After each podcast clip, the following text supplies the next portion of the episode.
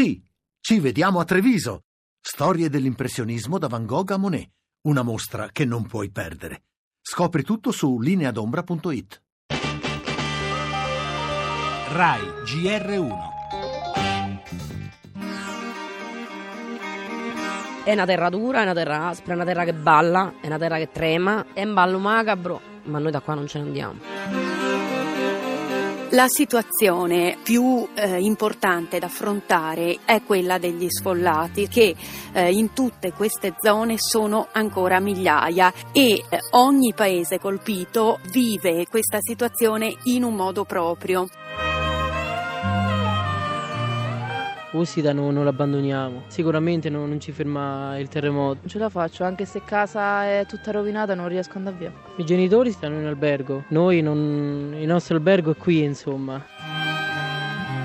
Io vivo con un'azienda agricola, sto recuperando una razza a rischio di estinzione, che si chiama sopravvissana, è una pecora. Io come faccio a movimentare adesso 50 animali? Dove li metto a Civitanova, dentro un auditorium, su un cinema? Dove li metto al mare?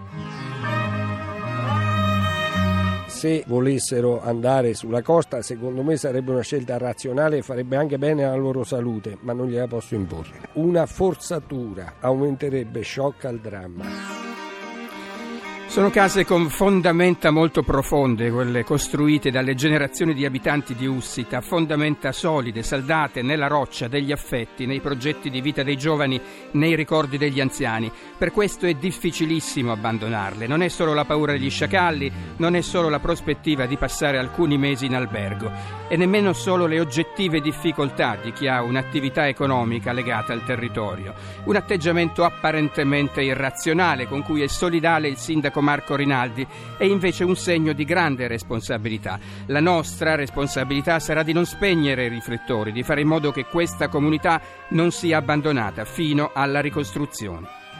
Ed oggi nel nostro giornale il ponte crollato a Lecco, un operaio aveva dato l'allarme, il referendum, fine settimana di manifestazioni contrapposte, Demita Renzi, duello con scintille in tv. Dall'estero email gate, nuova inchiesta FBI sulla Clinton, le pensioni, polemiche tra Presidente Imps e Ministro Poletti sulla sostenibilità, la musica con il Festival di Parma, Giuseppe Verdi secondo Hurricane, sport stasera, la partitissima Juve Napoli, motociclismo e Formula 1.